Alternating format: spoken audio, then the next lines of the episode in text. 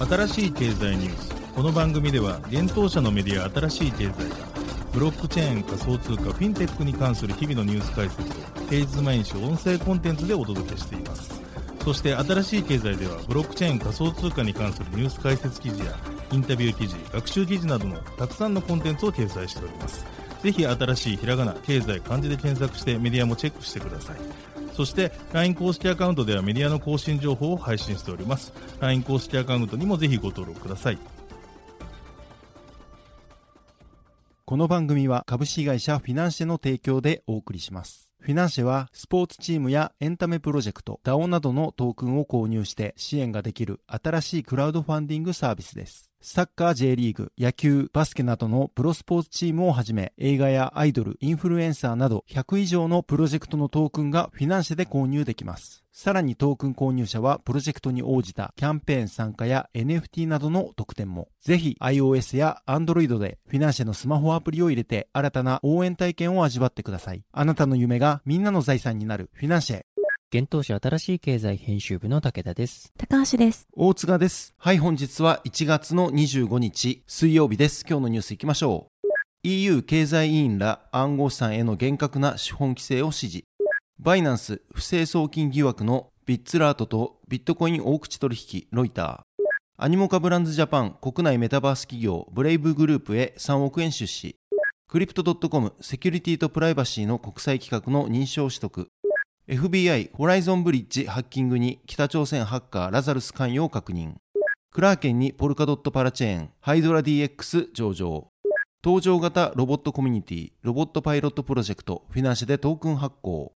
一つ目のニュースいきます。EU 経済委員ら暗号資産への厳格な資本規制を指示というニュースです。欧州連合の議員らは、金融危機後の世界的な銀行資本規制の最終段階を実施するための法律案を指示し、暗号資産からのリスクをカバーするための厳格な要件を1月24日に追加しました。欧州議会の経済委員会は2025年1月からバーゼルサードのバーゼル3の資本規制を実施するための法律案を承認しましたが、銀行に対して規制適用のための時間を与えるため、いくつか一時的な分岐を指示しました。アメリカ、イギリス、その他の国も同様の規制を講じていますが、経済委員会はこの法律案を通して暗号資産の保有金額を保全するのに十分な資本を銀行に保有させるなど新たな要素を導入しています。経済委員会のドイツ中西部委員であるマルクス・ファーバー氏は、銀行は1ユーロ相当の暗号資産を保有することに1ユーロの自己資本を保有することが義務付けられるだろうと伝えています。この動向は EU のさらなる立法を待つ暫定措置であり、世界の銀行規制当局の勧告に沿ったものだと言います。またファーバー氏はこのような厳格な資本要件は暗号資産の世界の不安定さが金融システムに波及するのを防ぐのに役立つと述べています。業界団体である欧州金融市場協会 AFME はこの法律案には暗号資産の定義がなくトークン化された証券にも適用されることになりかねないと指摘しました。EU 加盟国はすでにこの法律案を承認しています。今後議員たちは加盟国と最終文書を交渉し微調整を行っていく予定です。なお EU 内に支店を持つ外資系銀行はこの協議を注視することになるでしょう。EU 諸国は EU 内の顧客にサービスを提供する外国銀行が支店を開設したり支店をより資本力のある子会社に転換したりするタイミングについてより寛容なアプローチをとっています。しかし EU の議員たちは1月24日に強硬な姿勢を示すこととなりました。EU はブレグジット後に金融セクターの競合が目の前に迫っているため資本市場における戦略的自立性の確立に意欲を示しています。AFME は EU の国際市場や国境を越えたサービスへのアクセスを厳しくすることによる重大な悪影響を避けることが重要であると述べました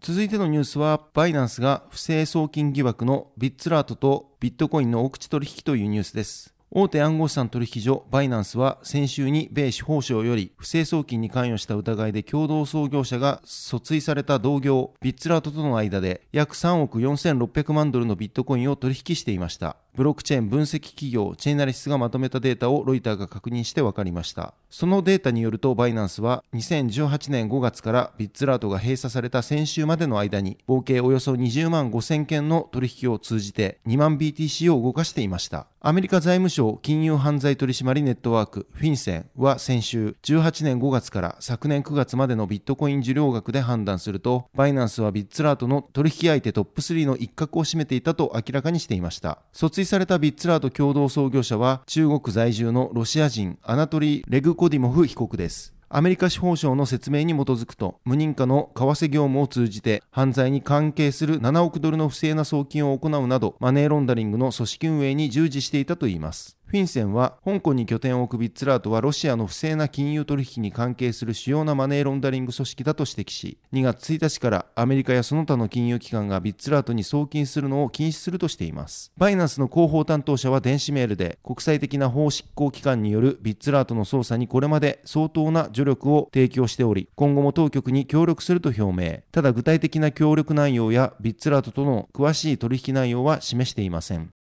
続いてのニュースは、アニモカブランズジャパンが国内メタバース企業、ブレイブグループへ3億円出資というニュースです。香港拠点のブロックチェーン開発企業、アニモカブランズの子会社、アニモカブランズ株式会社、アニモカブランズジャパンが、ブレイブグループとの資本業務提携を1月25日に発表しました。発表によると、ブレイブグループはアニモカブランズジャパンより3億円の資金調達を実施したということです。これにより、ブレイブグループの累計調達額は30.4億円になったということです。ブレイブグループはメタバース領域における事業拡大とグローバル展開の加速を見据え、今回の資金調達を実施したということです。ブレイブグループは国内を拠点にメタバース事業を展開する企業です。バーチャルミュージックプロダクション、ライオットミュージックや次世代バーチャル e スポーツプロジェクト、V スポ等を運営する IP 事業のほか、自社のメタバースエンジン、ブレイブエンジンを活用したプラットフォーム事業など、メタバース領域における事業を展開しているといいます。アニモカブランズジャパンは昨年1月にシードラウンドで講談社、西日本鉄道、三井住友信託銀行などから約11億円の資金調達を完了しています。また同年8月には三菱 UFJ 銀行とアニモカブランズから61.5億円の資金調達を発表していました。最近では XR テクノロジーを活用したサービスを提供するサイキック VR ラボに対してアニモカブランズジャパンが1億円の出資を行ったことが1月17日に発表されています。続いてのニュースは、クリプト .com が新たに2つの認証を取得というニュースです。暗号資産取引所のクリプト .com がクラウドサービス事業固有のセキュリティとプライバシーに関する基準の承認を取得したと1月24日発表しました。これらの承認は承認機関の SGS の監査により取得したとのことです。今回クリプト .com が取得した認証は、クラウドセキュリティに関する ISO27017 と、クラウドプライバシーに関する ISO27018 の国際規格2つです。ISO27017 は、クラウドサービスの提供と使用に適用される情報セキュリティ管理のガイドラインを提供するもので、認証された組織はセキュリティ問題のリスクを軽減し、情報セキュリティマネジメントシステム認証に準拠するため、より安全でセキュアなクラウドベース環境を提供していることが保証されるとのことです。また、ISO27018 は、クラウドサービス業者がパブリッククラウド上で管理する個人情報の保護に焦点を当てた国際規格です。個人情報処理者、管理者として活動する組織に対し、パブリッククラウドにおける個人識別情報保護のためのリスク評価、目的の設定、セキュリティ管理を実施し、情報セキュリティ強化のためのガイドラインを提供するものだといいます。なお、 Crypto.com によると、この2つの認証取得は暗号資産プラットフォームとしては同社が初めての取得となるとのことです。同社は過去に情報セキュリティ管理システムの ISO27001 プライバシー情報管理システムの ISO27701 事業継続マネジメントシステムの ISO22301 の認証を取得しています。なお、今回の発表によれば、同社は情報セキュリティ管理システム、プライバシー情報管理システム、事業継続管理システムの実装について、複数の ISO 規格に準拠するため、少なくとも年に一度は第三者認証機関による監査を受けるとのことです。同社は今回の認証取得について、クリプト .com がユーザーのためのクラウドサービスのセキュリティに重点を置き、顧客の個人データを安全に処理することを保証するための取り組みであることを証明するものだと説明しています。同社の最高情報セキュリティ責任者であるジェイソン・ラウ氏は、セキュリティとプライバシーは特にクラウドインフラストラクチャを使用してサービスをグローバルに拡大する際に私たちの中核的な焦点であり続けている。これら最新の承認は私たちの業界におけるリーダーシップと継続的なコミットメントの証だとコメントしました。また当社 CEO のクリス・マーザレック氏はセキュリティとプライバシーは世界中の8000万人のユーザーに対する私たちのコミットメントの基準となる柱話し、私たちは安全性、セキュリティ、プライバシーのための最高水準を確保するために投資し続けるだろうと述べています。クリプト .com は昨年12月、準備金の保有を証明するプルーフオブリザーブスのリリースを発表していました。プルーフオブリザーブスにおける検証は、監査企業のマザーが国際監査、保証基準審議会が定める国際関連サービス基準4400に基づいて実施されていました。続いてのニュースは FBI がホライゾンブリッジハッキングにラザルスの関与を確認というニュースです。アメリカ連邦捜査局 FBI がホライゾンブリッジのハッキングによる資金流出事件への北朝鮮に関連するハッカー集団ラザルスの関与を確認したことを1月23日発表しました。この事件は昨年6月23日に起きたもので L1 ブロックチェーンハーモニー上に構築されているトークンブリッジプロトコルのホライゾンブリッジが外部からの不正ハッキングにより同プロトコルから1億ドル相当になる複数種類のトークンが流出する被害を受けていました。また、犯人のものと思われるアドレスへ流出したそれらの暗号資産は、犯行後に分散型取引所のユニスワップでイーサリアムに交換されました。その後、他のアドレスへ移され、トランザクションミキシングプロトコルのトルネードキャッシュへ約10分間の間隔で100イーサリアムずつ資金が送られ、マネーロンダリングされていました。今回の発表によると、ハッカーはプライバシープロトコルのレールガンを用いて、この事件で盗んだ6000万ドル相当以上のイーサリアムをマネーロンダリングしたといいます。また、その盗まれたイーサリアムの一部は、その後、複数の暗号資産サービス業者でビットコインに交換されたことも報告されています。なお、FBI はいくつかの暗号資産サービス業者と連携し、これら資金の一部を凍結したとのことです。また、残りのビットコインは11のアドレスへ移動したといいます。移動したアドレスについては記事の中で記載していますので、そちらも合わせてご覧ください。FBI は今後も北朝鮮がサイバー犯罪などを通して同国政府へ利益をもたらしていることを明らかにし、対処していく姿勢を示しています。なお、アメリカは昨年9月、北朝鮮に関連するハッカー集団、ラサルスが人気ブロックチェーンゲーム、アクシーインフィニティから盗んだとされる約43.1億円以上の暗号資産を押収しています。続いてのニュースは、クラーケンに HDX 上場というニュースです。アメリカ・サンフランシスコ拠点の大手暗号資産取引所クラーケンが暗号資産ハイドラ DX、HDX の取扱い開始を1月24日に発表しました。HDX の取引はすでに開始されており、クラーケン及びクラーケンプロでサポートされています。取引ペアについてはアメリカドル及びユーロに対応しており、入金はすでに開始されています。なお、アメリカ、カナダ、日本の居住者はサービス対象外となります。クラーケンジャパンについては1月31日付にて、日本における暗号資産交換業の廃止が決定しています。ハイドラ DX は異なるブロックチェーンの相互運用、インターオペラビリティを目指すポルカドットのパラチェーンです。パラチェーンとはポルカドットエコシステムにおいて稼働する個々のブロックチェーンのことです。なお、ハイドラ DX の姉妹チェーンであるハジリスクは、ポルカドットのカナリアネットワークである草間のパラチェーンとして稼働しています。BSX は昨年8月にクラーケンに上場しています。ハイドラ DX はクロスチェーン流動性プロトコルとして、ポルカドットエコシステム内に LBP やマルチアセットプールを提供しています。また HDX はハイドラ DX のネイティブトークンであり、ガバナンス、ステーキングなどに使用されます。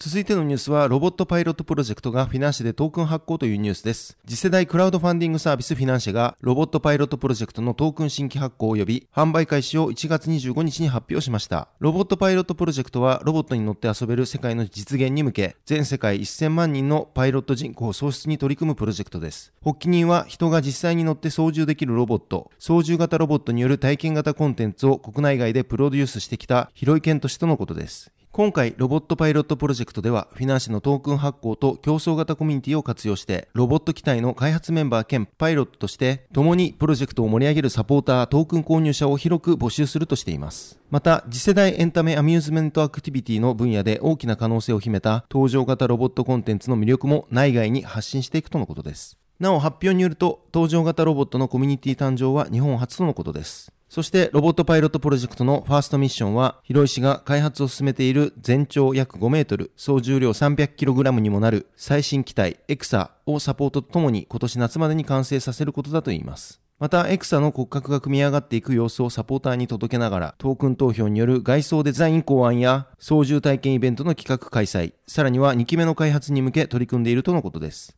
なお、トークン販売によるファンディングで集まった支援金は、搭乗型ロボット開発をはじめとするプロジェクトの運営資金に利用するということです。トークン購入者は特典として、コミュニティ運営の一部に携われる投票企画への参加や、参加型イベントへの招待、特典抽選への応募などの権利が得られます。投票はトークン保有数に応じて投票数が多くなる仕組みや、保有しているトークン数の割合によって、抽選特典の当選確率が変動する仕組みとなっています。また、一定のトークンを保有しているサポーターには、限定の特典も提供されるとのことです。さららにオーナーとサポーターの双方向のコミュニケーションを促す企画として、機体の開発状況やオリジナル外装制作などに関する最新情報を確認できるチャンネル、開発ルームや新会社設立から事業拡大に向け奮闘するオーナーの日々を垣間見れるチャンネル、オーナーダイアリーといったチャンネル開設も予定されているといいます。なお今回フィナンシェ上で発行されるトークンはロボットパイロットトークン RPT として販売されるとのことです。ロボットパイロットトークンの初回販売は1月25日11時から開始しており、3月24日20時まで実施される予定です。また、ロボットパイロットトークンの販売メニューはコースによって獲得できるトークン数や特典が異なる全7種類の支援コースが用意されています。購入者には購入ポイント分のトークン付与に加え、先ほどお伝えしたトークン保有者限定コミュニティへの参加、投票企画、抽選応募への参加券、そして他にも HP パイロット枠にお名前掲載、ファーストパイロットの証、ファーストパイロットグローブ &T シャツ、プロジェクトスポンサーシップなどが付与されます。なお、フィナンシェポイントはフィナンシェプラットフォーム上でのみ使用できるポイントとのことで、1ポイントイコール1円で購入ができます。また、フィナンシェで発行されているトークンは、金融商品取引法上の有価証券ではなく、資金決済法上の暗号資産でもないということです。